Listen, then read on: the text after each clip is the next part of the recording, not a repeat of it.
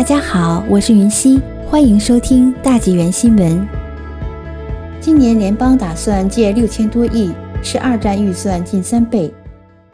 联邦财长方慧兰今年预算破六千三百五十亿元，是国会二战时期预算的近三倍，透支程度之严重令人啧舌。方慧兰在国会特别借款报告中说：“人们正好利用这次疫情，好好想一下。”什么才是真正重要的东西？好好讨论一下如何彼此关怀，如何更好合作，建设一个更强大、更持久和更坚韧的加拿大。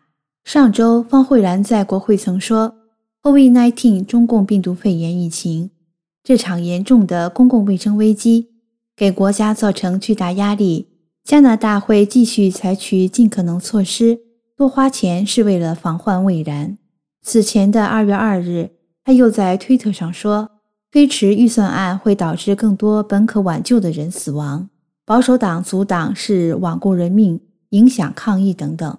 总而言之，方慧兰认为，只有让自由党政府借六千三百五十亿元的钱，才能为民众和企业提供财力支持，度过艰难一期。他还表示，特鲁多内阁一向是花钱审慎有方，世人皆知。问题是，自2007年以来，国会预算从未平衡过。此次方慧兰任财长以来，首个预算截止日期是4月19日。他张口就是今年只有借钱6350亿元才能过日子。要知道，当年二战期间，联邦支出才2227亿元。战后，国会从1947年至1954年，连续八年时间。每年预算都是盈余。